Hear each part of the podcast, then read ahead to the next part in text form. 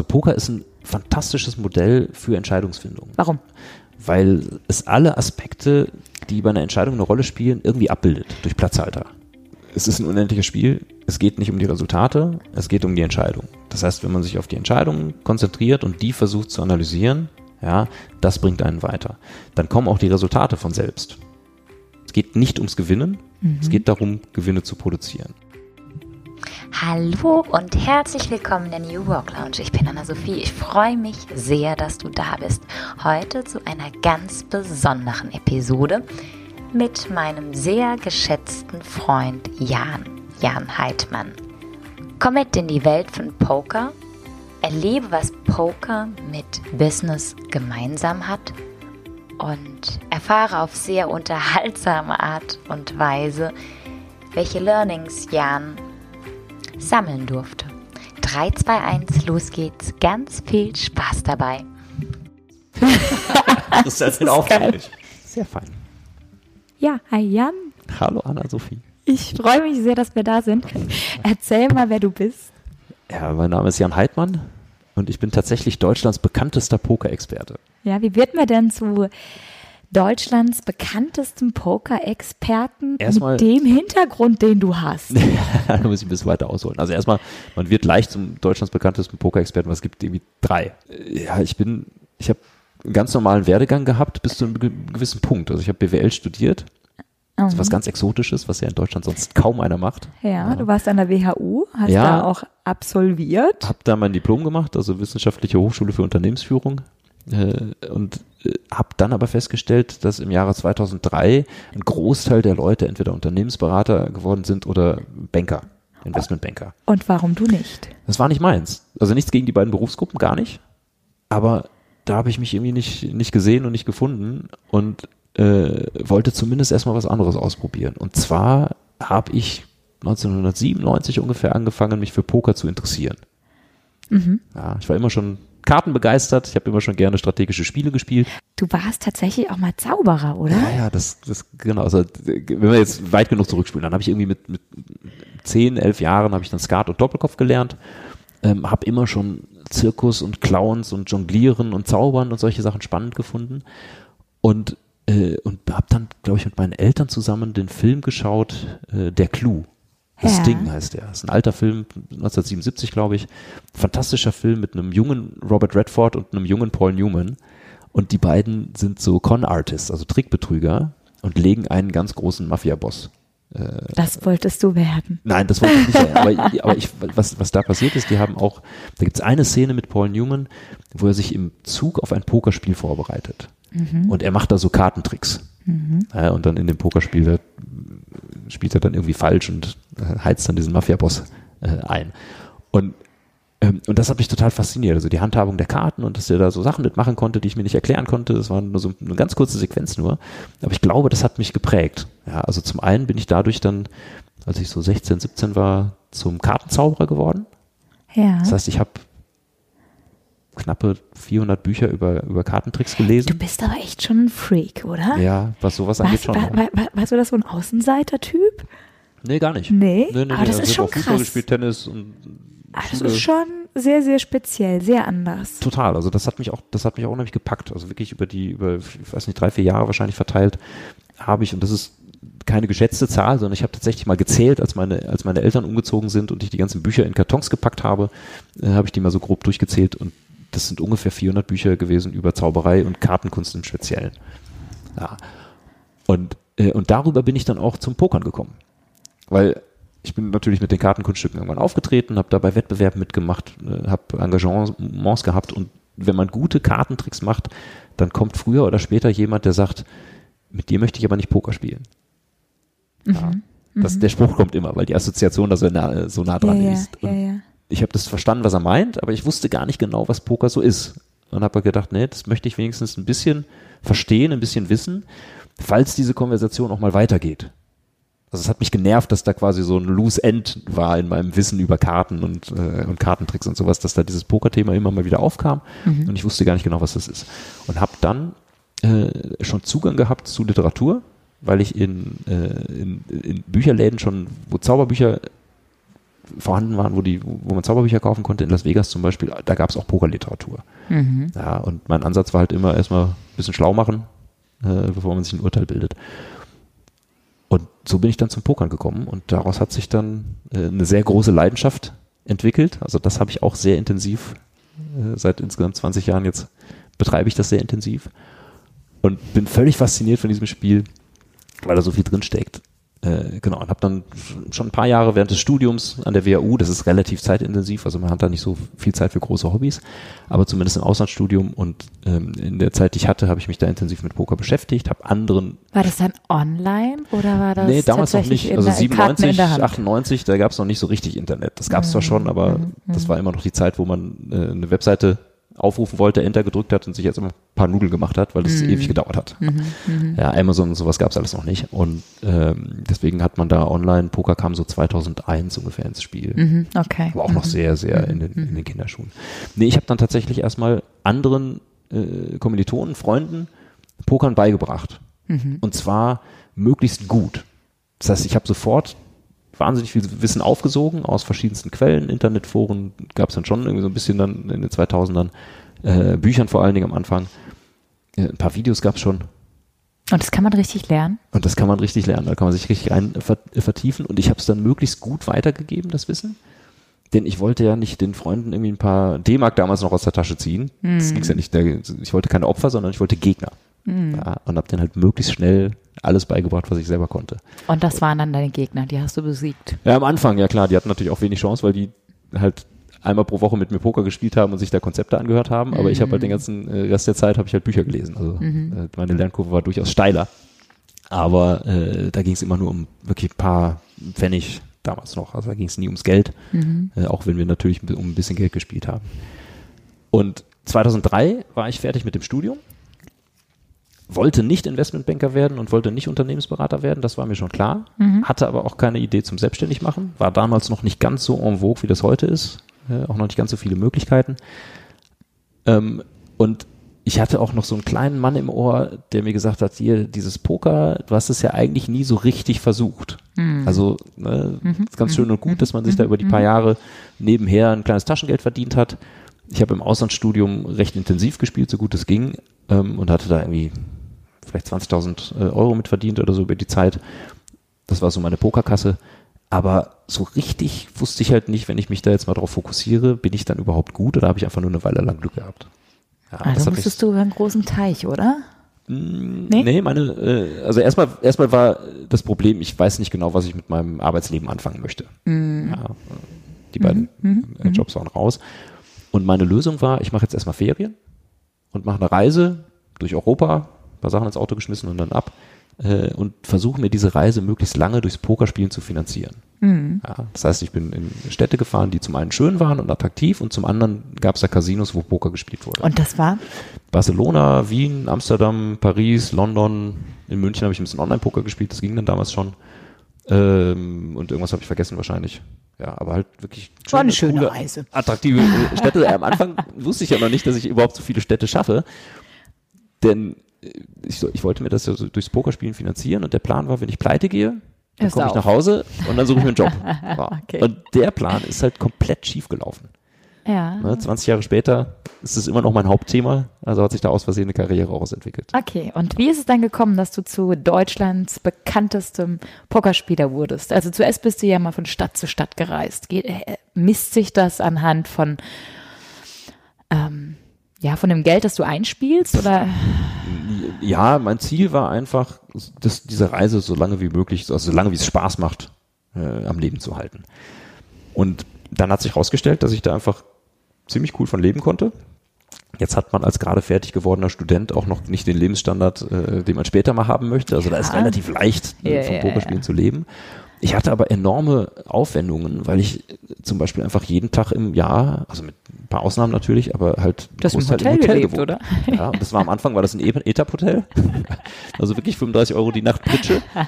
Direkt neben dem Casino aber, ja. Und danach waren es dann halt, äh, später waren es dann irgendwie die, die Fünf-Sterne-Hotels. Ja, man je nachdem, wie das, so, wie, das, wie das so lief und was man, was man an, an, Ah. äh, an Kosten für Komfort irgendwie Ja, ja, klar. Äh, ja. ja, abgewogen hat. Und, ähm, und dann war ich am Ende der Reise es lief ganz gut bei meiner ersten Weltmeisterschaft in Las Vegas. Ja. Ja, World Series of Poker, erste große Turnierserie. Und in ich stelle mir das dann vor, dann 1970ern. läufst du da im Smoking auf.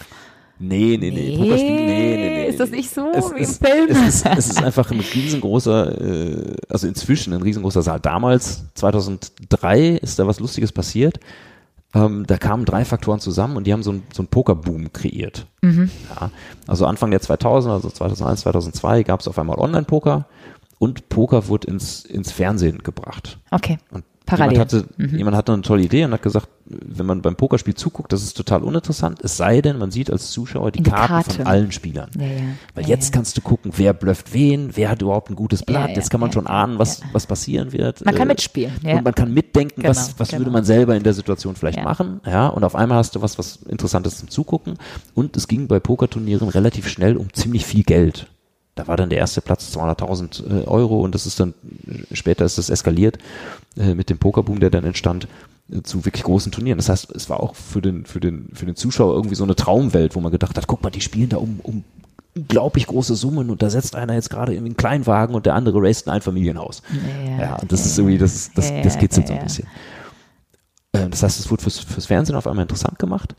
Gleichzeitig kam Online-Poker Mhm. und Online-Poker hatte den, den Vorteil, dass sich auf einmal viele Leute ohne Risiko mit dem Spiel beschäftigen können. Mhm. Ja, als ich angefangen habe, 97 Poker zu spielen, musste ich von Koblenz aus nach, äh, nach Wiesbaden fahren, ins Casino, das war das nächste, äh, anderthalb Stunden weit weg, und da 500 D-Mark mitbringen. Das war das Minimum, mit dem man sich da einkaufen musste. Ja, was für einen Studenten halt ja, unfassbar viel Geld Ja, ist. klar, also ja. für die jungen Zuschauer unter uns äh, oder Zuhörer unter uns, D-Mark, so hieß früher das Geld. das ist schon eine Weile her, aber das war echt viel.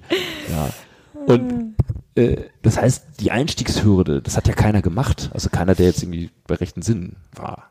Ja, du gehst ja nicht als Ja, Student, außer du Jan- nimmst ja all deine Ersparnis mit und dann Heidmann, kann das halt in der, kann das in der Stunde weg sein. Das macht ja keiner, außer jemand, der Ja. sich voll damit Ja, ja, auseinandersetzt. Ja. Und äh, das heißt, Online-Poker hat den, hat den Zugang ein bisschen erleichtert. Und jetzt gab es auf einmal die Möglichkeit, dass sich Tausende von Spielern zusammen in einem Turnier registrieren online. Ja. Und der, äh, was sie da eingeführt haben, waren so Satellite-Turniere. Satellite-Turniere, das, das sind so, ich sag mal so Art Vorturniere für die Weltmeisterschaft. Mhm. Weltmeisterschaft kostet 10.000 Dollar. Da darf zwar jeder mitspielen, also wenn du im Juli Zeit und Lust hast, Oh, ja, es wird nix. und sagst, ne, Das wird was wird hier gespielt? Poker, dann dürftest du da mitspielen, du musst halt nur das Startgeld von 10.000 Dollar bezahlen. Ja, bevor du das machst, ich kenne einen guten Coach. Mhm. Okay. Also falls da wirklich mal der. Ja, der, ihr sollt der, mal anfangen, der Impuls kommt. 10.000 Euro zu versenken. Ja. Und äh, genau, also das macht keiner. Aber online war es auf einmal möglich, dass man 100 Leute findet, die jeweils 100 Eu- äh, Euro bezahlen oder Dollar bezahlen. Ja, und der Gewinner kriegt halt nicht die 10.000 ausbezahlt, sondern der kriegt ein Ticket für die Weltmeisterschaft. Und das war ein Traum für viele Leute, weil sie das im Fernsehen gesehen haben und da die großen Namen und man darf da einfach als Amateur gegen die Besten der Welt spielen. Das gibt es sonst auch in keinem Sport. Also du kannst nicht einfach sagen, ich bin einigermaßen passabel im Tennis, war schon mal Clubmeister in Heggen, so, da komme ich her, ne, Ja, 800 ja. Einwohnerdorf. Ja, war jetzt schon mal Clubmeister, ich möchte gerne mal zu Wimbledon und da mal gegen den Federer spielen. Das geht halt nicht. nicht. Und Ja, ja. wenn, hättest du auch überhaupt keine Chance. Ja, Ja, also ich würde halt nie einen Punkt machen gegen den. ja. Beim Poker hat man aber eine kleine Chance, da sogar zu gewinnen. Ja, weil kurzfristig beim Poker eine ganze Menge Glück eine Rolle spielt. Langfristig aber nicht. Langfristig ist das für die Profis total attraktiv, dass da ganz viele Amateure kommen und sagen, hey, wir spielen mal mit. Ja, weil die wissen, wir treffen bessere Entscheidungen, ja, und irgendwann landet das Geld bei uns. Die müssen nur einfach häufig genug kommen. Die können auch mal Glück haben, gar kein Problem. Ja, so. Und durch diese Satellite-Turniere war das jetzt auf einmal einem ganzen, eine ganzen Schar von aufstrebenden jungen Amateuren, die das im Fernsehen gesehen haben, die gesagt haben, "Ah, weißt du was, äh, probiere ich mal aus, ja, zahl da irgendwie drei Dollar ein online, kann dann ein halbes Jahr Spaß haben und vielleicht gewinne ich aber so ein Ticket. Weil auf einmal gab es auch Turniere für 10.000 Leute, kostet halt nur einen Dollar mitzumachen. Oder die Seite hat eine Promotion ausgespielt und hat gesagt, wir schicken einfach irgendeinen hin, das kostet uns 10.000 Dollar an Marketingbudget, äh, aber hier, ihr habt da Spaß. Ja. Und 2003 haben 839 Leute bei diesem Turnier mitgespielt, bei der Weltmeisterschaft in Las Vegas, jeder für 10.000 Dollar. Und ungefähr 300, vielleicht 400, also 300, 350 sowas, waren so Online-Qualifikanten. Irgendwelche Leute, die irgendwo im Internet Poker gespielt haben und dann so ein Ticket ergattert haben. Ja. Und einer davon gewinnt das Ding. Was nicht so unwahrscheinlich ist. Von 800 Leuten, 350, der gewinnt schon einmal ein passabel spielender Amateur mit viel, viel Glück. Aber dass ein Amateur gewinnt, war halt riesen News. Weißt du, vom Tellerwäscher zum Millionär, 40 Dollar online, daraus 2,5 Millionen gemacht, völlig unbekannter äh, Accountant aus Tennessee, wird auf einmal zum, zum Pokerweltmeister. Also die Geschichte, die kannst du ja gar nicht schöner schreiben. War die wirklich so? Die war wirklich so. Der Tellerwäscher? Einfach, also der war, der war halt Buchhalter. Ja, war jetzt nicht Tellerwäscher, aber war halt danach weltbekannter äh, Pokerweltmeister und auf einmal Millionär. Also geile Geschichte. Mhm. Und heißt zu allem Überfluss auch noch, und da wird's jetzt total unrealistisch, aber immer noch wahr, Christopher Moneymaker. Ach, wie geil. also, weißt du, wenn du mit so einem Skript zum Hollywood-Agenten kommt, dann sagt er, okay, das müssen wir jetzt ein bisschen runterfahren. Ja, das ist ne? zu viel. Also, zu viel das da, da gehen jetzt die Pferde mit ihnen durch, aber Geschichte an sich ist ganz gut. Mhm. So, und das hat diese drei Faktoren, auf einmal mhm. was populär im, äh, im Fernsehen, Online-Poker äh, hat es ermöglicht, dass man einfach mal gucken konnte, was passiert, ja, und jetzt gewinnt Chris Moneymaker die World Series of Poker Riesengeschichte. Und jetzt mhm. explodiert da einfach ein Pokerboom. Mhm. Und ich war 2004 das erste Mal da, also ein Jahr später. Ja.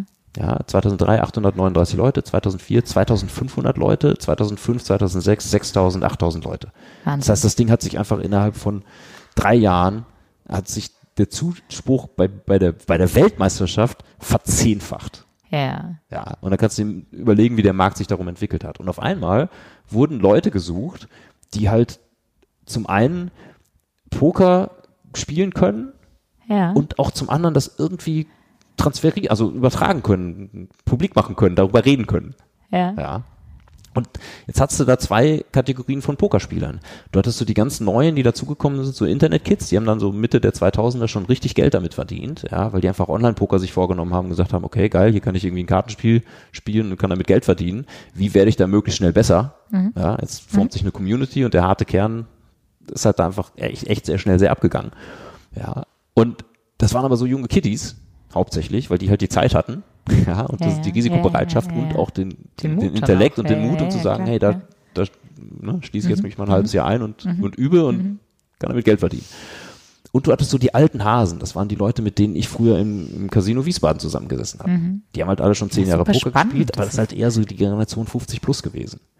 Ich stelle mir das jetzt auch gerade von, von diesen Menschen, die zusammenkommen, super total. spannend vor. Ne? Das, das ist ja echt. Das da hast du ja die, von A bis Z jeden wirklich, Typ Mensch da sitzen, Ich habe ganz übel in Kaschem gespielt.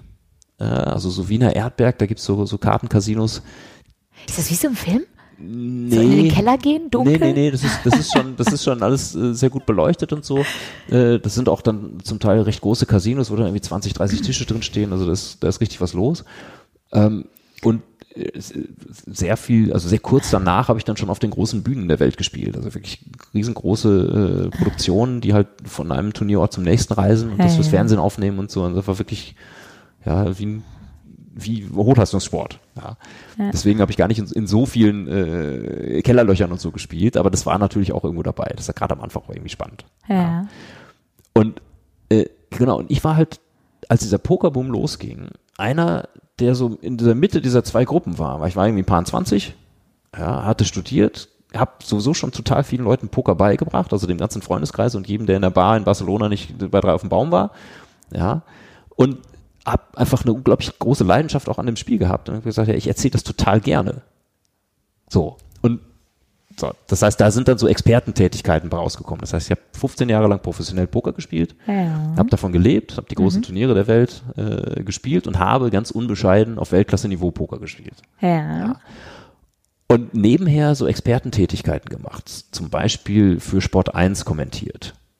Ja, es gab halt dann englischsprachige Pokersendungen, jetzt ja, musste es aber irgendwie einen deutschen Experten haben. Das hat der Jan gemacht. Und da gab es halt jetzt auch nicht so wahnsinnig viele, die das auch gerne gemacht haben und vor allen Dingen Klammer auf, für die Bezahlung. Weil du als Sportkommentator für einen Nischensport beim Fernsehen einfach überhaupt nichts verdienst. Mhm, ja, da okay. kriegst du ein bisschen äh, Aufwandsentschädigung oder sowas, aber ich habe da, glaube ich, aber mehr, das, das war auch nicht der Antrieb. Ja, ja. ja, das, ne, ich habe halt einfach gedacht, geil, da kann man anderen Leuten äh, erklären, warum Poker so ein geiles Spiel ist. Ich mache das total gerne. Ja, okay. Ja. ja. oder irgendwann hast du ja diese Brücke geschlagen zwischen deinem ehemaligen Studium mhm und all diesen Kenntnissen und dieser Leidenschaft. Ja. Wie kam das? Ja, die war immer schon da. Ich, mir ist es nur äh, jetzt viel klarer und viel bewusster geworden, dass die Parallelen so, so direkt sind. Business ja. und Spiel. Business und, und, und Poker. Also Poker ist ein fantastisches Modell für Entscheidungsfindung. Warum? weil es alle Aspekte, die bei einer Entscheidung eine Rolle spielen, irgendwie abbildet durch Platzhalter. Ja. Also, gib, gib, welche Aspekte es, sind es denn? Bei jeder, bei jeder Entscheidung, die wir treffen, also eine echte Entscheidung. Ja. 100 Prozenter, äh, da machst du eine Plus-Minus-Liste, dann kommt raus, okay, solltest 100 Prozent der Fälle Ja sagen und 0 Prozent der Fälle Nein, das ist keine Entscheidung. Ja. Ja, sondern eine Entscheidung äh, hat immer verschiedenste Merkmale. Erstens, es, es gibt einen Mehrwert. Wir möchten irgendwie einen Mehrwert erreichen. Mhm. Ja, irgendwas gibt es zu gewinnen. Ja, das ist beim Poker der Pot. Dafür müssen wir Ressourcen einsetzen, knappe Ressourcen einsetzen. Geld. Ja, irgendwie ins Risiko gehen. Das sind beim Poker die Chips. Die Chips, Entschuldigung. So, ja, beim Poker, also Geld tatsächlich, die, man nimmt nur Chips, weil die leichter zu stapeln sind. Und ähm, das sind im echten Leben dann natürlich auch Finanzmittel, Kapital, Geld und so Geschichten. Das sind aber auch einfach andere knappe Ressourcen, wie zum Beispiel Reputation. Ja, wenn du jemandem was empfiehlst, ja, ich meine, gerade als, als, als Coach, als Berater ist das ein, ein großer Teil des Risikos, wo du sagst, naja, äh, wenn das daneben geht, dann verliere ich auch irgendwo meinen Ruf. Ja. Ja, und im Kleineren, wenn man jemandem einen Kinofilm empfiehlt, ne, und der kommt dann da raus und sagt, Alter, was war denn das da? Ja, ja, klar. Verlierst auch ja. ein bisschen was von deinem Ruf. Ja, oder äh, ja, so Sachen wie Arbeitseinsatz ja, oder natürlich die Zeit. Ja. das ist die knappste Ressource, die wir alle haben, die müssen wir jeden Tag, jede Sekunde irgendwie einsetzen. Ja, so. Das heißt, wir setzen immer eine knappe Ressource ein, um einen Mehrwert äh, zu erreichen. Mhm. Ja, also beim Poker ist das der Pot, den man erreichen möchte, dafür muss man seine Chips riskieren. Min-Max-Prinzip. Das Ganze, das Ganze unter, äh, unter Zeitdruck, unter finanziellem Druck, gegen mehr oder weniger kompetente Gegenspieler. Aha. Dass andere Leute da sitzen, wie du schon gesagt hast, durch die ganze Gesellschaft durch. Also da sitzen dann äh, die älteren äh, Pokerspieler oder der, der, der Vorstand bis hin zum Taxifahrer, zum Studenten, da ist einfach querbeet alles durch äh, mit dabei. Und du hast halt Gegenspieler, die auf dich reagieren und auf die du reagieren kannst. Das ist eine sehr interaktive Geschichte. Da findet ein Dialog statt, da findet ein intellektueller Kampf statt ja, Ja. am Pokertisch. Äh, genau. Und vor allen Dingen, und das ist das, das ist eigentlich das Merkmal, was Poker so besonders macht. Poker zeigt sehr gut die beiden Faktoren Unsicherheit und unvollständige Information. Aha. Jede Entscheidung, die wir im Leben treffen, findet unter Unsicherheit und unvollständiger Information statt. Unsicherheit heißt, wahr, ja. wir wissen nicht genau, was in der Zukunft passiert. Wir wissen einfach nicht genau, was in drei Wochen, drei Monaten, Ja, ja. Mhm. drei Jahren passiert. Und unvollständige Information zum Zeitpunkt der Entscheidung hätten wir gerne alle Fakten, hätten gerne alle Daten, hätten gerne schon alles ausgerechnet und so. Haben wir aber nie. Wir haben nie alle Informationen. Ja. Und die beiden Aspekte, die bildet Poker besser ab als jedes andere Spiel. Ja. Schach zum Beispiel, tolles strategisches Spiel, super spannend, kann man unglaublich viel rausziehen. Ich spiele so mittelmäßig, amateurmäßig Schach, ja, aber ich sehe den, den, das, das Tolle, was in diesem Spiel steckt. Es ist aber keine Unsicherheit da. Also man hat überhaupt gar kein Zufallselement, was von außen irgendwie auf das Ergebnis einwirkt. Und du hast vollständige Informationen. Und das echte Leben ist halt anders. Ja. Und beim Poker, äh, die Unsicherheit, die kommt durch die Karten ins Spiel. Ja. Ich kann jetzt, ich weiß halt nicht genau, welche Karte als nächstes kommt. Genau, Ja. genau, ja, ja. Ich ja. kann da Szenarien planen, ich kann Wahrscheinlichkeiten ausrechnen, aber welche Karte exakt kommt, das weiß ich nicht. Das ist auch der Grund, dass Amateure ziemlich häufig ein Pokerturnier gewinnen. Keine kompletten Anfänger, du musst schon ein bisschen was drauf haben, aber dann brauchst du halt ein Quäntchen Glück und die richtige Karte zum richtigen Moment und dann hast du einfach eine Chance gegen den, den, gegen den Profi. Ja, Kurzfristig. ja. Langfristig kommen alle Karten genau nach der Wahrscheinlichkeit, wie sie kommen sollen und kommen auch alle genau nach der Verteilung. Das heißt, das äh, cancelt sich dann irgendwann aus. Ja. Und unvollständige Informationen bringen bei dem Spiel meine Gegner mit. Ja, meine Gegner sagen mir nicht, was sie für Karten haben. Die erzählen mir nicht, was sie damit vorhaben und sie erzählen mir ganz bestimmt nicht ihre Gesamtstrategie. Das heißt, gute Pokerspieler, gute Entscheider, gute Unternehmen kämpfen immer gegen diese beiden großen Feinde. Unsicherheit und unvollständige Information. Und wa- was kannst du jetzt als Tipp mitgeben? Was, was können wir ableiten? erstens, die guten Spieler verstehen, das sind auch unsere besten Freunde. Denn ohne Unsicherheit, ohne unvollständige Information gibt es gar nicht die Möglichkeit, ein besserer Spieler zu sein. Weil da keine Entscheidung stattfindet. Ja. Wenn du zu 100% weißt, was passieren wird, wenn du alle Informationen hast, dann spielt es jeder gleich, der einigermaßen gerade ausdenken kann. Ja, Ja. Wenn wir eine Münze werfen und die fällt auf Kopf und danach setzen wir auf Kopf oder Zahl, dann passiert da einfach nichts. Das heißt, damit überhaupt die Möglichkeit für eine, eine, eine gewinnbringende äh, Entscheidung, für eine, für eine äh, Investitionsentscheidung entsteht, braucht man Unsicherheit und man braucht unvollständige Informationen oder zumindest asymmetrische Informationen. Ja. So. Weil es die guten Spieler verstehen, hey, das ist das, was uns erfolgreich macht. Und haben jetzt auf einmal einen ganz anderen Blick auf Unsicherheit. Ja. Das zweite, was man verstehen muss, es geht nicht ums Gewinnen. Beim Business und beim Poker geht es nicht ums Gewinnen. Um was geht's dann? Es gibt in der, in der Spieltheorie gibt es zwei verschiedene äh, Arten von Spielen. Es gibt endliche Spiele und es gibt unendliche Spiele. Ja. Ja. Bei einem endlichen Spiel hat man fixe Gegner, feste Regeln und einen Endzeitpunkt. Also alles, was Sportarten sind. Fußball, Tennis und Ja. so. Ne? Fußball ist Ja. nach 90 Minuten vorbei, dann gibt es einen Gewinner und einen Verlierer, manchmal unentschieden. Tennis ist nach zwei oder drei Gewinnsätzen vorbei. Unendliche Spiele haben unbekannte Gegner und wechselnde Gegner. Das heißt, Leute oder Spieler verlassen das Spiel und neue kommen hinzu. Es gibt Regeln, die sich aber über die Zeit ändern können und auch tun. Und es gibt keinen Endzeitpunkt. Ja, deswegen der Name unendliches Spiel. Ja. Und Poker und Business wird von den schlechten Spielern als endliches Spiel gespielt. Das heißt, denen geht's ums Gewinnen. Die wollen am Dienstagabend mit Plus aus dem Casino rauskommen. Die möchten in einem Turnier Erster werden. Das wird von den, das gleiche Spiel, gleiche Spielregeln, wird von den guten Spielern als unendliches Spiel begriffen. Das heißt, denen sind kurzfristige Resultate egal. Klammer auf, in der Theorie komplett egal.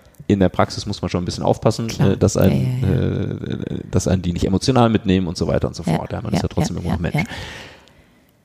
Aber kurzfristige Re Resultate sind einfach immer sehr arbiträr gewählt. Wenn ich als Pokerspieler in ein Casino gehe und ich beschließe, da spiele ich irgendwie dienstagsabends und um 1 Uhr gehe ich nach Hause ins Bett. So.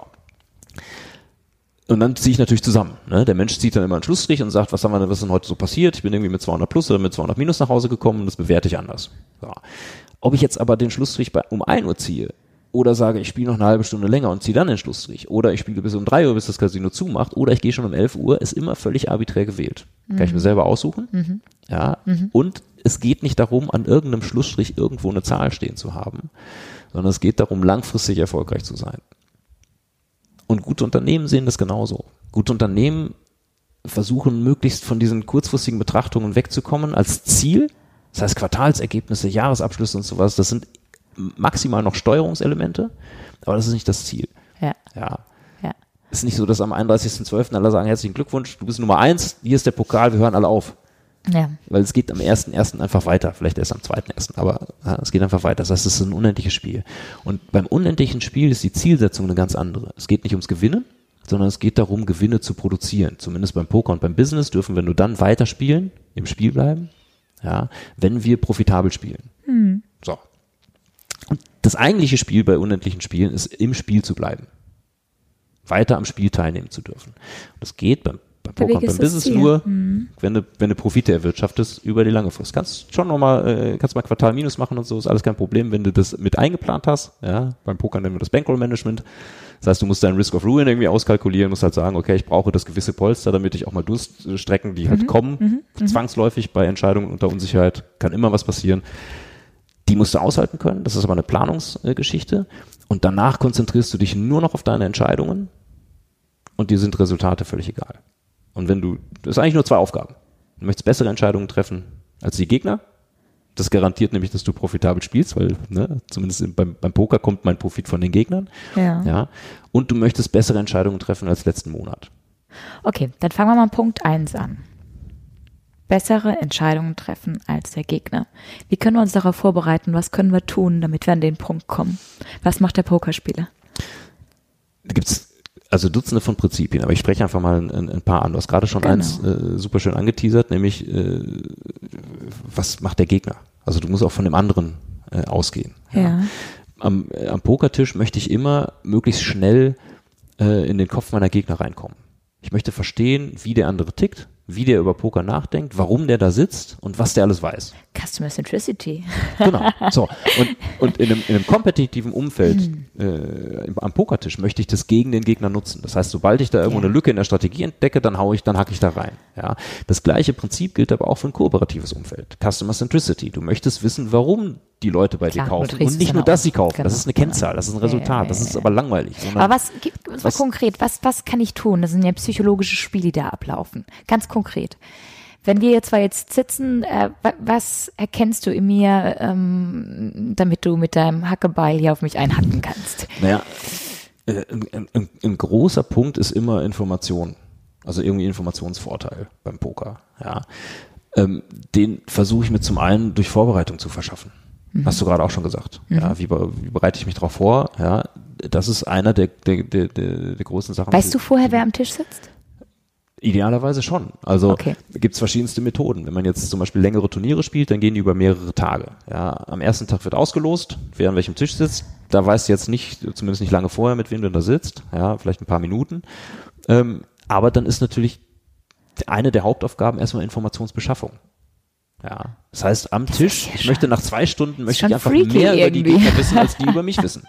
Ja, und Okay. Mhm. ich möchte möglichst detailgetreu wissen. Und das fängt, ich sag mal, auch da, da, da sind, das sind einfach Leute, die da, die da strategisch vielleicht nicht weit genug denken. Ja, ich habe, ich arbeite mit einem, äh, mit einem äh, Verhandlungsexperten zusammen, ja, Heiko van Eckert, und wir setzen gerade ein, ein, ein, ein, Event auf, wo wir Poker und Verhandlungen halt miteinander kombinieren. Weil man da einfach sehr viele Parallelen hat. Klar, am Pokertisch knallhart, Körpersprache, äh, Ja, möchte in die strategischen Lücken des anderen reinkommen. Und es geht vor allen Dingen auch darum, ja, was kann ich denn möglichst schnell über den anderen rausfinden? Und Verhandlung ist ein ganz besonderes Spiel. Alles, was davor stattfindet, ist vielleicht Vertrieb, da menschelt sehr. Ja, da wird dann über die persönlichen äh, Kontakte auch äh, verkauft und aber wenn dann verhandelt wird, ist das einfach ein ganz anderes Spielfeld und das muss man auch akzeptieren. Am Pokertisch ist alles innerhalb der Regeln erlaubt. Ja, da, da gibt's auch keine Freunde. Ich habe mit den, mit den besten Freunden im Studium schon gespielt und auch in der Pokerszene ist man mit sehr vielen guten Spielern sehr gut befreundet. Aber wenn wir am Tisch sitzen, ist es schon eine Frage des Respekts, dass wir uns da alles geben.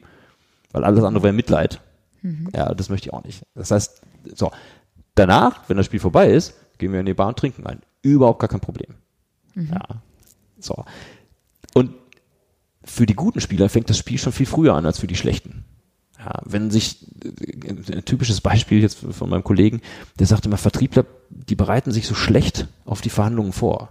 Die fahren da immer hin zum Termin und dann machen die das kurz vorher bei McDonalds, ne? nochmal schnell einen Kaffee trinken und dann setzt man sich da an den Tisch und quatscht nochmal ein bisschen und sowas. Das kannst du schon so machen. Das sind halt die Leute, die zu einem Pokerturnier kommen und sagen, ja gut, ich weiß, wo ich sitze, da gehe ich jetzt hin, fünf Minuten vorher und dann geht's los. Ja, ich bin immer schon eine Viertelstunde vorher und guck halt mal, wie die Leute so reinkommen, weil da stecken schon ganz viele Informationen drin. Und dann fange ich an, mich mit denen zu unterhalten, weil das, das Ding ist, wenn sich die Leute an den Pokertisch gesetzt haben, dann ist denen klar, es ist quasi der Startschuss, ne, die Trillerpfeife, jetzt geht das Spiel los. Und dann setzen die ihr Pokerface auf und dann versuchen die ihre Strategie zu verheimlichen und so. Wenn die am Tisch sitzen, dann ist es zu spät. Das heißt, ich möchte an Informationen vorher rankommen. Bei mir läuft das dann so häufig ab, dass ich halt am Anfang einfach mal ein bisschen ins Gespräch komme. Ja, jetzt kommt der gerade an und sieht ein bisschen müde aus. Und dann sag ich, ja, und?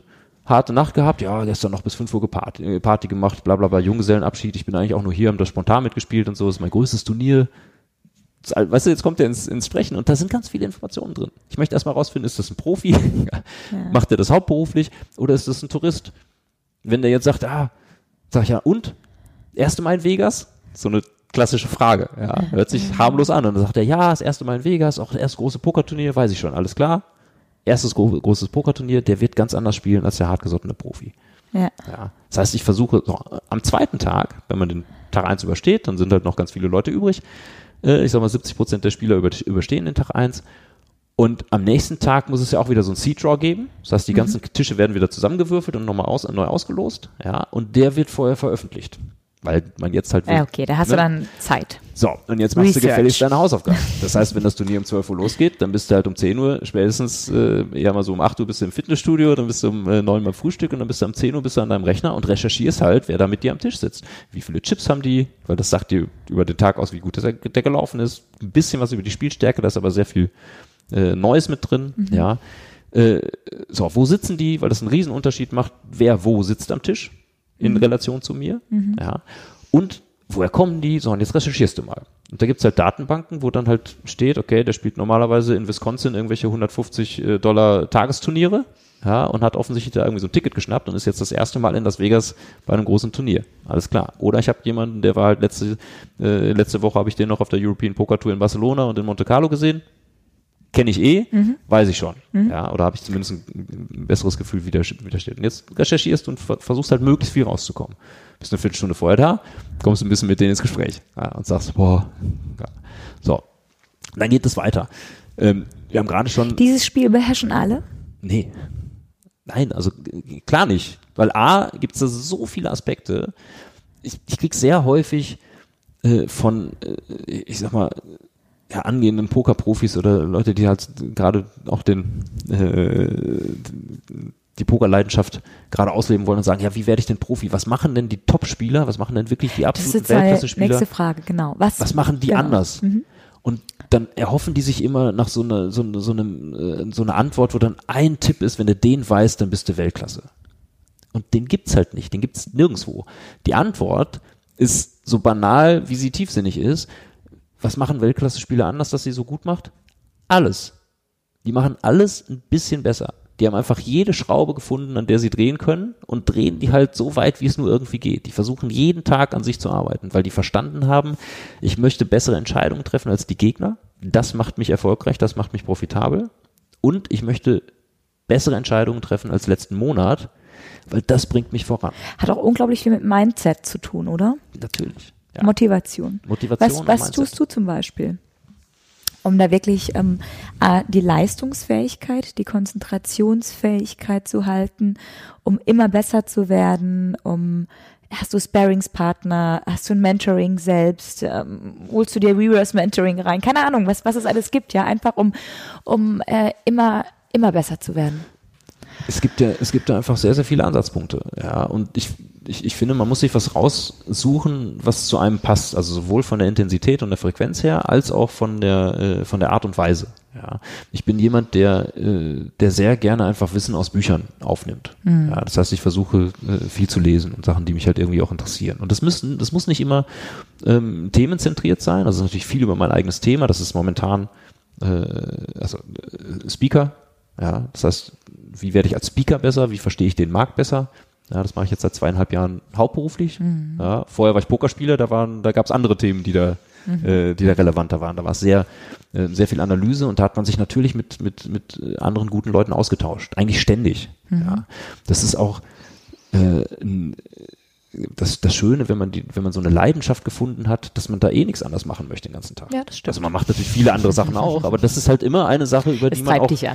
man auch, ja, auch draußen in der Welt immer wieder findet, ja, und sagt, was, was gibt mir die Welt an Informationen oder an, genau, an Tools, genau. die ich nutzen also kann, aber was habe ich auch aus genau. dem, aus der Leidenschaft heraus für Tools, die ich in der Welt nutzen kann. Also für mich ist es so, egal wo ich bin, ob ich auf einem Konzert bin oder durch die Natur laufe oder wenn ich joggen gehe, ist es eigentlich egal, aber ich, jeden Impuls, den ich bekomme, der spiegelt sich dann auf dieses neue Arbeiten wieder, auf genau. meine Arbeit, ja. ja. Also ich versuche so viele Analogien, ähm, wie es nur geht, ähm, rüberzuziehen. Und ja. das mache ich nicht, weil ich es tun muss, sondern weil ich es will. Weil es einfach geil ist. Genau, ja, weil es einfach geil ist.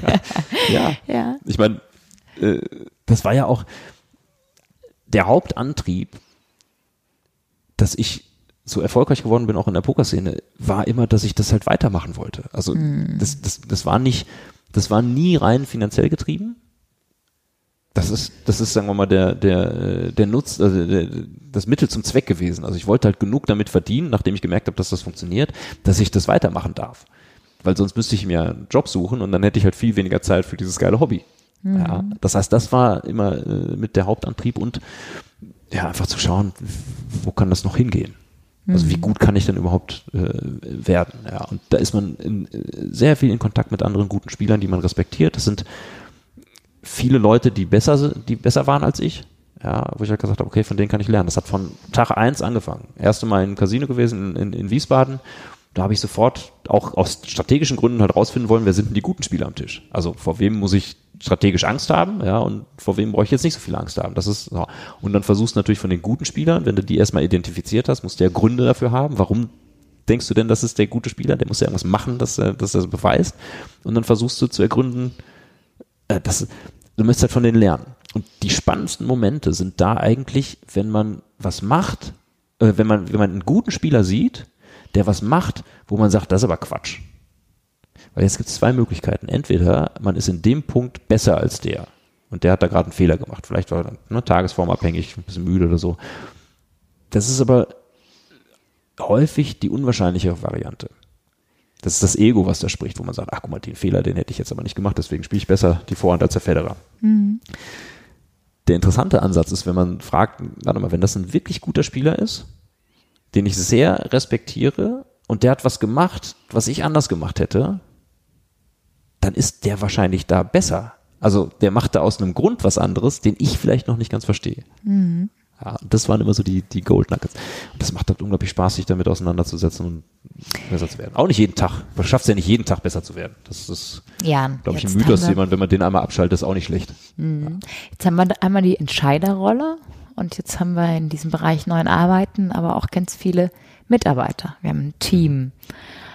Es geht um den Mensch, ähm, um Gefühle, um Leistungsfähigkeit, auch um Motivation, aber mhm.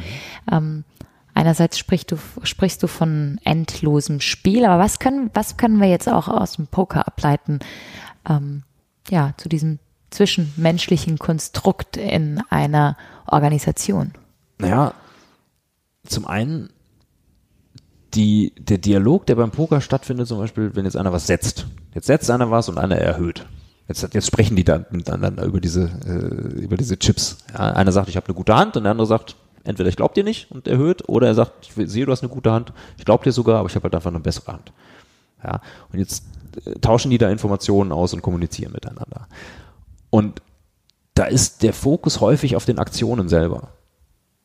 Und der Fokus muss aber erstmal beim anderen anfangen, weil das eine völlig unterschiedliche Bedeutung hat, wenn da ein ganz normaler Spieler setzt oder wenn da ein wilder Spieler setzt, der halt einfach gerne blufft, der sehr risikoaffin ist oder ein sehr, sehr konservativer Spieler da sitzt. Also geht es um sitzt. Empathie? Es geht um, es, ich möchte den anderen aus seiner Warte heraus verstehen. Mhm. Ja, das ist, das ist das, was mich am weitesten bringt. Erstens, also auch da eine wunderschöne Anekdote. Ich habe einfach auch viel Glück gehabt vom Timing her. Ich habe zum Beispiel ziemlich früh in der Karriere, 2003, erster Stop war in Barcelona und da habe ich diesen Aha-Moment gehabt. Ja, der äh, einer der Grundsterne ist, glaube ich, um mit mit äh, mit Menschen gut zusammenzuarbeiten oder am Poker dann äh, erfolgreich äh, zu sein, weil man sie versteht. Wir haben als Menschen immer die Tendenz, dass wir unsere eigenen Gründe und unsere äh, unser eigenes äh, unsere eigenen Begründungen und Motivationen auf die anderen überstülpen. Ja. ja. Weil ich halt bestimmte Ziele habe und ich möchte dahin und jetzt macht jemand anders, äh, macht irgendwelche Sachen, wo ich sage, das ist doch Quatsch. Unter der Zielvoraussetzung, die ich halt im Kopf habe. Ja. ja. Aber das mag für den ganz anders aussehen. Das heißt, erstmal zu verstehen, warum. Was mhm. ist das Warum der, mhm. der anderen mhm. Leute? Also mhm. die Motivation nicht im Sinne von, wie pushe ich mich, dass ich besser performe, sondern was treibt mich denn überhaupt an? Intrinsisch. Was ist denn der Grund, warum ich da sitze. Und was treibt den anderen? Genau, also den anderen, genau. Ich genau, möchte was den, treibt den genau. anderen genau, an? Ich möchte ja. verstehen, was, warum der andere am Pokertisch sitzt. Ja. Mhm. Und das Beispiel dazu, äh, ich, der erste Stop nach dem, nach dem Studium war Barcelona. Ich gedacht mhm. habe, Barcelona im September, Casino direkt am Meer, das kann ja so falsch nicht laufen. Ne? Selbst wenn die, wenn die, wenn die Reise nach einer Woche zu Ende ist, dann hat man da wenigstens eine schöne, eine schöne Zeit. Die Auswahl gehabt, war ganz klar. Genau, gehst, fährst halt nicht erst nach Helsinki. Helsinki war ich im Winter, das war auch geil, aber äh, ne? ja. das sollte vielleicht nicht der einzige Stop sein. Ähm, so, und da habe ich dann, war ich drei Wochen und habe jeden Abend äh, Poker gespielt im Casino. Und da war so dreimal in der Woche war da ein älterer Herr, älterer mhm. Spanier. Mhm. Und der hat unfassbar schlecht Poker gespielt. Das, also das kann man sich überhaupt nicht vorstellen. Der hat versucht, Geld zu verbrennen. Mhm. Ja, der hat immer bis zum Schluss mitgespielt. Das ist eine Katastrophe beim Poker. Er hat so gut wie jede Hand gespielt. Also dem war keine Hand schlecht genug, dass er sie weggeschmissen hat und so. Und hat einfach äh, völlig nicht nachvollziehbare Entscheidungen getroffen, wo es eigentlich die ganze Zeit klar war, dass er da doch aussteigen müsste und er ist aber drin geblieben. Ja. Und hat dadurch natürlich auch sehr viele überraschende Pots gewonnen, weil wenn dann halt die Zauberkarte für ihn kam, ne, passiert halt super selten, aber die hat er dann auch alle getroffen, weil er halt immer mit dabei war, also solange noch irgendwie ein bisschen Hoffnung da war. Und dann habe ich gedacht, was für ein, was für ein Vollidiot. Wie ich meine, wie kann man so schlecht Poker spielen? Wie kann man so viel Geld verbrennen? Ich habe ausgerechnet, dass der am Abend im Schnitt, also vom Erwartungswert äh, her, äh, irgendwie so 400, 500 Euro verbrennt. Mhm. Das ist der Erwartungswert. Das heißt, der hat mal Abende gehabt, hat er 2.000, 3.000 da gelassen, dann hat er aber auch mal Abende gehabt, hat er mal 3.000 geschnappt. Ja, aber im Schnitt hat er einfach, hat jeder Besuch in diesem Casino da 500 Euro gekostet. Ich habe gedacht, was, was für ein Vollidiot. hast du gerade mit dem Studium fertig, irre viel Geld, 6000 Euro im Monat wären das. Ja. So, und dann bin ich mit dem ins Gespräch gekommen. Und da hat sich herausgestellt, der ist Neurochirurg. Mhm. Jetzt kann man Vollidiot schon mal zumindest einschränken. Ja, so. alles relativ. Kommt auf einer Fläche. Ja, aber irgendwas muss er drauf haben. Und der war sehr erfolgreich. Das heißt, der hatte viel mehr frei verfügbares Einkommen, als ich mir das wahrscheinlich vorstellen äh, mhm. konnte zu dem Zeitpunkt. Und das macht dem wahrscheinlich Spaß, oder? Und der wollte einfach Ablenkung, der wollte Spaß, der wollte Entertainment. Und das hat ihm einfach viel Freude bereitet, da dreimal in der Woche hinzukommen, ein bisschen Karten zu spielen mit den jungen Leuten, ja, da ein bisschen Geld zu verschenken, wo er gesagt hat, hey, wenn ich Golfreisen mache oder mir meine Yacht äh, wieder anschmeiße oder sowas, kann ich auch alles machen. Aber da habe ich halt den, äh, den Spaß für das Geld, ja, und das ist mir irgendwie wert. Das hat er nicht so bewusst formuliert, aber das kam einfach in dem, ja, in dem Gespräch so ja. raus. Ja, und hat dann einen Wein getrunken jeden Abend, äh, der ihn ungefähr genauso viel gekostet hat wahrscheinlich, und hat da einfach gesessen und hat gesagt, cool, ich freue mich einfach hier, dass ich hier bin. Okay, und wenn also, er keinen Bock mehr hatte, ist er nach Hause gegangen. Der hat das auch nicht, nicht jahrelang gemacht, bin ich mir ziemlich sicher, sondern das war einfach eine Phase, wo er gesagt hat, hey, gerade finde ich das total cool. So. Das heißt, dessen Motivation war eine ganz, ganz andere, da zu sitzen und dementsprechend hat der gespielt. Ja, ein ganz wichtiges Konzept beim Poker äh, heißt tight aggressive, das heißt tight heißt eng und aggressive heißt aggressiv und eng heißt, man, man sollte nur eine enge Auswahl von Händen überhaupt spielen. Mhm. Das heißt, in der allerersten Runde schmeiße ich 80 Prozent der Karten weg.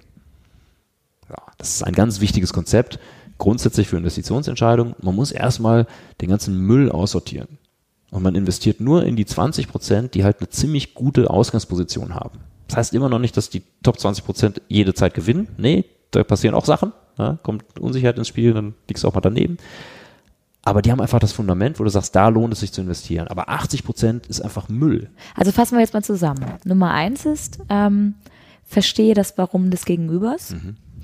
Nummer zwei ist, reduziere Fokus deine Projekte oder reduziere, ja. ja, also dein, dein Tun auf ein Minimum, dass, damit das, was du tust, von höherem Erfolg sein kann oder eine höhere Erfolgswahrscheinlichkeit genau, hat. Oder Intensität vielleicht auch. Die meisten Investitionsmöglichkeiten, die sich einem so bieten, tagtäglich, die sind halt Schrott. Also man könnte in alles mögliche Zeit oder Geld investieren oder so, aber das ist einfach nicht, nicht Fokus. Ja, genau. Wir brauchen das heißt, Fokus. Ja, erstmal Fokus auf die wirklich, äh, auf ein wirklich gutes Fundament. Und okay. da bist du dann aggressiv. Auch da wieder. Weißt du, da dann Fokus. Wenn du sagst, okay, wenn wir was machen, dann machen wir es richtig. Nicht ganz viele Sachen so ein bisschen, mhm. ja, sondern ein paar ausgewählte Sachen äh, richtig intensiv. So, wenn du damit Geld verdienen möchtest. Der Spanier, das war ja nicht sein Ziel, der wollte einfach Spaß haben. Wenn du jetzt maximal Spaß haben möchtest, dann schmeißt du natürlich nicht 80 Prozent der Hände weg, sondern dann spielst du 80 Prozent der Hände. Mhm. Ja, nur, wie so häufig im Leben, kostet halt maximal Spaß auch ein bisschen mehr Geld. Das war dem aber irgendwo klar und hat halt gesagt, das ist doch meine Entscheidung. So. Und das hat mir die Augen geöffnet, weil ich habe den natürlich beurteilt aus meiner Sicht. Ich habe gedacht, naja, da muss man doch, da kann man doch die Hand nicht so spielen, das ist doch unprofitabel und das kostet doch alles nur Geld. Und er hat gesagt, hey, guck mal, ich kann so eine Hand so spielen, weil ich habe mehr Spaß, als ich dafür bezahlen muss. Also ja. auf geht's. Also jetzt überlege ich mir gerade, du sitzt dann da, der Abend ist vorbei. Ähm, du betrachtest das Ganze als unendliches Spiel. Wie geht's weiter mit Nachbereitung? Wie geht's weiter mit ähm, ja, ähm, lebenslangen Lernen? Was, was können wir tun, um, damit wir einfach, weißt du? Ja klar, also man, in dem konkreten Fall, ja, habe ich erstmal meine, meine komplette Strategie dem gegenüber äh, umgestellt. Ja, und die Hauptstrategie war einfach, wenn der Spaß haben möchte, dann ist es eine Teilaufgabe meines Jobs in diesem Casino, dass der Spaß hat. das heißt, wir haben uns einfach nett verstanden ja, mein Spanisch war jetzt nicht so gut, es ist nicht so, dass wir da irgendwie die Best Buddies geworden sind, aber der hat sich einfach gefreut, wenn er mich gesehen hat. Mhm. So. Und das hat einen interessanten Nebeneffekt, also für mich dann einen Haupteffekt gehabt. Der hat sich einfach gefreut, wenn ich mit ihm am Tisch saß. Das heißt, wenn drei Tische da im Casino gelaufen sind und er saß an einem, dann hat er sogar von sich aus was dazu getan, dass ich an seinen Tisch komme. Mhm. Was halt für mich auch Bombe ist, Ne? Weil er ist halt da und spielt 80 Prozent der Hände und will halt Geld unter, unter das Volk bringen. Und ich sage halt, gibt es nicht den Leuten, die dich wie Scheiße behandeln, gibt es lieber mir. Freust du dich, freue ich mich, alles super. ja. Und äh, genau, das heißt, das war erstmal der, der, der erste Schritt, wo ich gesagt habe, hey, okay, jetzt verstehe ich den auch viel besser und jetzt kann ich natürlich auch viel besser seine Strategie antizipieren. Ja, die anderen haben immer noch gedacht, man kann den blöffen, weil der muss ja an der Stelle genau die Hand, die hat wegschmeißen. Und er hat einfach gedacht, ja, nee, wieso soll ich wegschmeißen? Ist ja langweilig. Kommt ja noch. Hast du diese, diese ganzen Learnings, die, die nach jedem Spiel daraus gegangen sind, hast du die irgendwie festgehalten, um, um, um ja, um es besser zu erfassen, um auch Zusammenhänge zu begreifen? Also ich, ich kann mich an, äh, gerade in der Anfangszeit, wo das vielleicht noch nicht so digitalisiert und so vernetzt war, ähm, da habe ich halt mit einem Zettel und einem Stift auf dem Hotelzimmerbett gesessen und habe dann halt Sachen analysiert, habe mit Notizen gemacht, habe mir ich weiß nicht, un unzählige Artikel von anderen Leuten durchgelesen, in Internetforen, Diskussionen, an Diskussionen teilgenommen und ständig mit Leuten, auch, auch innerhalb des Casinos. Also, Genetzwerkt? Ja, ständig. Also, ja, ich meine, das ist ja auch eine Sache, wo man zwar am Tisch versucht, von jedem das Geld zu schnappen, aber es gibt halt Leute, wo du sagst, okay, die wissen auch, was sie tun. Jetzt möchte ich gar nicht mit denen auf Konfrontationskurs gehen. Ja, da sitzen irgendwie zwei Leute, die wissen, was sie tun, und sieben Leute, die eher Amateure sind. Ja. ja. Wenn sich jetzt die zwei Leute bekriegen und versuchen, da irgendwie ein, ein Ego mit ins Spiel zu bringen oder sowas, das kannst du schon machen. Aber viel besser ist, wenn man sagt, hey, pass auf, wir lassen uns einigermaßen in Ruhe, also ohne das abzusprechen, sondern einfach strategisch zu sagen, alles klar, ich möchte nicht in, mit einem kleinen Edge mein ganzes Geld an dich verlieren. Ja, lass uns lieber gemütlich die großen Edges, die wir haben, die großen äh, profitablen mhm. Investitionen gegen die anderen uns ungefähr aufteilen. Ja, wenn du besser bist als ich, kriegst du ein bisschen mehr vom Kuchen, so ungefähr. Das passiert automatisch dann, aber man muss sich nicht mit dem stärksten Gegner da einlassen mit zehn Leuten am Tisch. Ja. ja. Was man aber dann macht, ist an der Bar mit dem ein Bierchen trinken und sagen, hier, äh, ich bin übrigens der Jan, ja, dann habe ich einen Holländer kennengelernt, Thais hieß der, und dann haben wir halt einfach den ganzen Tag uns, äh, wenn wir nicht gespielt haben, haben wir uns halt beim Billardspielen über Poker unterhalten oder über Frauen, dem Alter, und, äh, und, und haben uns halt ausgetauscht, ja, und haben auch gegenseitig einfach Tipps gegeben und, und genetzwerkt und, und äh, unser gemeinsames Wissen vergrößert. Okay, ja, so, jetzt Riesenzeit, äh, Riesenzeit. Können wir uns hier noch Stunden unterhalten? Naja. drei Dinge. Komm, gib drei Dinge, deine äh, Top-Tipps mit auf den Weg. Okay. Das erste habe ich schon äh, ganz am Anfang gesagt. Ähm, es ist ein unendliches Spiel es geht nicht um die Resultate, es geht um die Entscheidung. Das heißt, wenn man sich auf die Entscheidungen konzentriert und die versucht zu analysieren, ja, das bringt einen weiter. Dann kommen auch die Resultate von selbst. Ja. Gerade kurzfristige Resultate enthalten immer eine ganze Menge Kausalität, sind Entscheidungen, die dazu geführt haben, und eine ganze Menge Zufall. Events, die wir nicht vorhersehen können, Faktoren, die wir nicht beeinflussen können, eine ganze Menge Random Shit. Mhm. Ja. Und wenn man Resultate bewertet, und auch incentiviert. Ja, da sind wir wieder bei deinem Thema. New Work, was macht denn das überhaupt aus? Wie kriegt man denn die Leute zu Höchstleistungen? Ja, wenn du Resultate incentivierst, dann bewertest du auch immer diesen Random Shit mit. Ja, und das ist häufig einfach schlecht. wenn man es aber schafft, auf die, auf die Entscheidungen zu fokussieren und zu sagen, wie, wie schaffe ich das, dass die Mannschaft, dass ich, dass wir als Unternehmen einfach ständig bessere Entscheidungen treffen. Das heißt Wissensaufbau, Weiterbildung, äh, einen Trainer, einen Coach engagieren, ja, was auch immer, einfach den, die Arbeitsatmosphäre so einrichten, dass die Leute nicht nur unter Stress Entscheidungen treffen müssen, sondern dass sie in der Lage sind, gute Entscheidungen treffen zu können. Ja. ja und dass ihnen auch die Freiheit da gegeben wird. Dass du sagst, pass auf, auch das ist ein, ein, ein riesenguter Punkt. Wenn mir Resultate egal sind, dann haben die auch keine Angst, dass es Mecker gibt. Dann machen die einfach das, was gut ist und wenn dann was schief geht, was halt im Leben halt ständig passiert, das ist auch nichts Überraschendes. Ich meine, wir treffen ständig Entscheidungen unter Unsicherheit und unvollständiger Information, dann liegt man nicht immer richtig. Wenn man zu häufig richtig liegt, dann gehst du halt kein Risiko ein, dann bewegst du dich aber in keine Richtung vorwärts. Das ist die schlimmste Katastrophe, die du machen kannst. Aber da sprenge ich jetzt die Zeit, wenn ich da noch mal Bei welchem das heißt, Punkt sind wir gerade, Jan? Ja, beim ersten? Das heißt, beim, ja, bei, bei äh, äh, ne? das heißt, entscheidungsorientiertes Denken und nicht resultatsorientiertes Denken. Ja. Es ist ein unendliches Spiel und kein endliches Spiel. Es geht nicht ums Gewinnen. Mhm. Es geht darum, Gewinne zu produzieren. Ja. Mhm. Und äh, ja, es gibt da, wie gesagt, Dutzende Konzepte, ne? ich, aber ich, ich, ich gebe dir noch einen dritten. Intelligente Informationserarbeitung, also Vorbereitung, Recherche etc. pp. und Verarbeitung. Ja, was sind denn eigentlich die relevanten Informationen in den verschiedenen äh, Situationen? Da möchte ich mich drauf stürzen und dann auch nur bis zum gewissen Punkt. Ja, 80-20-Regel, 20 Prozent des Aufwands führen zu 80 Prozent der Ergebnisse. Ich glaube, gerade im Thema Big Data, man kann unglaublich viele Daten sammeln, die dann auch ja, noch zu Informationen bringen, aber irgendwann muss man auch sagen, okay, jetzt müssen wir handeln. Jetzt müssen wir mal ins Tun kommen, ausprobieren. Kein Risiko scheuen. Es geht da nicht, nicht darum, schlechte Resultate zu vermeiden. Es geht darum, schlechte Entscheidungen zu vermeiden. Okay, jetzt haben wir drei Punkte. Erzähl uns noch zum Abschluss deine, dein tollstes Erlebnis. Äh, ja, Geburt 1, 2, 3 und 4 von den Kindern. Das war einfach jedes Mal wieder das beeindruckend. Lässt sich, das lässt sich definitiv ja, nicht ja, toppen. ähm, dann tollstes, also aus der aus, aus, einem, aus deinem aus dem, Business. Aus dem Poker, aus, aus dem deinem Business. Das war gleichzeitig mein größter Erfolg und meine größte, meine, meine größte Niederlage kann man nicht sagen, aber äh, das war am schwersten zu verarbeiten. Erzähl. Und zwar, ich bin äh, 2012 habe ich mit Abstand mein bestes und erfolgreichstes äh, Pokerjahr gespielt ähm, und bin bei der Weltmeisterschaft von 7000 Leuten, knapp 7000 Leuten, 26. geworden. Mhm. Ja, wir haben ja schon gesagt, 70 Prozent überleben jeden Tag. Das heißt, wir waren an Tag 7. Ja. An Tag 7 hätte man noch runtergespielt von 27 Leuten auf die letzten neun. Das wäre der Finaltisch gewesen. Und das ist so der Olymp ja, wenn man einmal Finaltisch war bei der Weltmeisterschaft, dann ist man selbst in der Pokerszene, in der riesengroßen Pokerszene auf einmal äh, direkt äh, ein Name. Ja. Und da bin ich 26. geworden. Von 7000 Leuten. Also unfassbar gutes Ergebnis, weit über Erwartungswert. Normalerweise, wenn man sieben Tage lang ein Pokerturnier spielt, da hat man zwei Pokerturniere gewonnen. Ja, weil die halt meistens nur drei Tage oder sowas dauern. Ja. Und gleichzeitig war das unfassbar hart, da auszuscheiden, weil wenn man 6800 paar Leute hinter sich gelassen hat und nur noch 25 Leute vor sich hat, dann kannst du es riechen, dann kannst du es schmecken, dann yeah, willst du auch den Titel. Yeah. Ja. Und mir ging es auch selbst da nicht ums Geld. Ja, sondern es war nochmal eine spezielle Situation. Äh, 2011 hatte der erste Deutsche diese Weltmeisterschaft gewonnen und bisher auch einzige.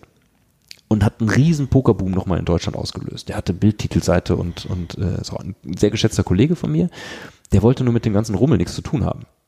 Der wollte ganz in Ruhe Poker spielen, hatte dann auf einmal als sehr junger Mann äh, ein paar Millionen damit gewonnen und hat jetzt überlegt, ja, was mache ich überhaupt? Wer bin ich überhaupt? Was mache ich jetzt überhaupt? Ja, und wollte mit dem ganzen Rummel nichts zu tun haben. Und ich hätte es mit Handkuss gemacht. Und der Finaltisch hätte das vielleicht ermöglicht. Und der Moment, da mit als 26. rauszufliegen, und dann stehst du auf einmal da, hast jetzt sieben Tage, warst du auf absolut vollem Fokus, zwölf. Stunden am Tag, total. Total im Flow. Total mhm. im Flow, hast das beste Poker gespielt deines Lebens, hast den, den größten Erfolg eingefahren. Und von jetzt auf gleich musst du diesen Tisch verlassen, musst noch ein Exit-Interview machen, das ist ein ganz harter Moment. ja. Und, äh, und, und bist dann im, im, äh, da in den Fluren von diesem riesengroßen äh, Casino und weiß erstmal gar nicht. Du bist total lost. Ne? Also bist, bist völlig fertig. Das war, ich habe da auch zwei Wochen lang jeden Abend von geträumt. Ja, das glaube ich. Normalerweise, wenn man aus einem Pokerturnier rausfliegt, kein Ding, halbe Stunde, dann ist das Ding gegessen, dann bist du im nächsten drin. Ja. Aber das war halt so was Besonderes, wo ich gesagt habe, so. Komm, wow. was lernen wir draus? Was, was man daraus lernt? Ja. Also A, man, egal wie man das, wie, wie, wie häufig man das übt, es gibt einfach Momente, die einen dann trotzdem wieder aufs Resultat gucken lassen. Also da habe ich schon, da habe ich natürlich gedacht, ja, was wäre denn gewesen, wenn ich jetzt die, die Hand da gewinne und äh, halt nicht als 26. rausfliege, sondern dann ne, Finaltisch erreiche oder sogar Weltmeister werde und so. Und da denkt man sich schon, ach man, das Turnier hätte ich schon gerne gewonnen, mhm. Weil das halt so ein besonderes ist. Das kommt immer mal wieder vor, das ist total in Ordnung. Das muss man akzeptieren, muss das irgendwie äh, aufnehmen und sagen, ah, guck mal, da hätte ich mich schon drüber gefreut. Und dann nochmal in die Analyse gehen und sagen, hätte ich denn irgendwas anders machen sollen? Also hat es an mir gelegen? Kann ich da was raus lernen? Ja, meistens findet man ein paar Fehler, die man gemacht hat along the way. Äh, dann kann man tatsächlich was lernen. Und wenn nicht, dann hakt man es einfach ab und sagt, naja, das ist halt, ist halt wie es ist. Und, äh, und es war trotzdem, ich meine, wo ich, wo ich darauf stolz bin, A, das Exit-Interview, weil in dem Moment, in dem Moment noch charmant zu bleiben und zu sagen, hey, ich, weil es, was auch wirklich so war. Ich habe es erstmal, nein, ich habe es erstmal abgefeiert, weil ich gedacht habe, die ganze Trauer, die ganze Enttäuschung und sowas, die kommt eh. Da werde ich mich jetzt noch Stunden, vielleicht wochenlang mit rumschlagen müssen. Die kommt eh. Aber dieser Moment, dass ich da so so weit gekommen bin, dass ich da so viel erreicht habe, den möchte ich jetzt gerade abfeiern. Genießen, ja. ja. Und ja, habe ja. das geschafft danach draußen auf dem Flur habe ich, glaube ich, zweieinhalb Stunden einfach gesessen, äh, irgendwo ein paar Tränchen äh, ja, zerdrückt ja, und ja, war auch körperlich total am Ende und so. Das kam dann alles, das wusste ich auch. Aber den einen Moment, den wollte ich abfeiern. Das zweite, ich habe mir ganz am Anfang der Pokerkarriere mit einem Freund zusammen, haben wir uns geschworen, wir gehen nie zu einer Kasse hin und holen uns Geld ab, was wir verdient haben bei einem Kartenspiel und ziehen so eine Fresse, weil uns das nicht genug ist oder weil wir gesagt haben, ja, ich bin jetzt irgendwie siebter geworden, ich hätte aber auch erster werden können. Das machen wir einfach nie. weil das unglaublich unverschämt ist der Person gegenüber. Die muss da jetzt irgendwie einen Scheck überreichen. In dem Fall waren es 300.000 Dollar. Ja, und wenn da, da einer steht und sich einfach ärgert, ja, ich meine, wie arschig kann man sich, machen wir einfach nie. Ja. Und auch, um das abzufeiern, dass wir einfach sagen, hey, das ist ein Riesenprivileg, ich habe was gefunden, da bin ich leidenschaftlich begeistert. Ja, ich würde sogar Geld dafür bezahlen, dass ich das ausüben darf als Hobby.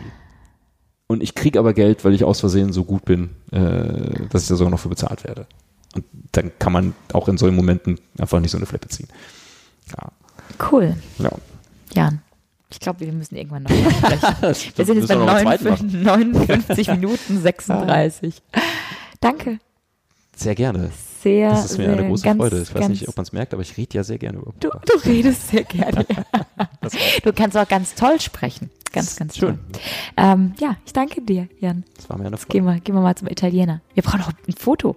Ja, danke an der Stelle. Hol mal deine Karten raus.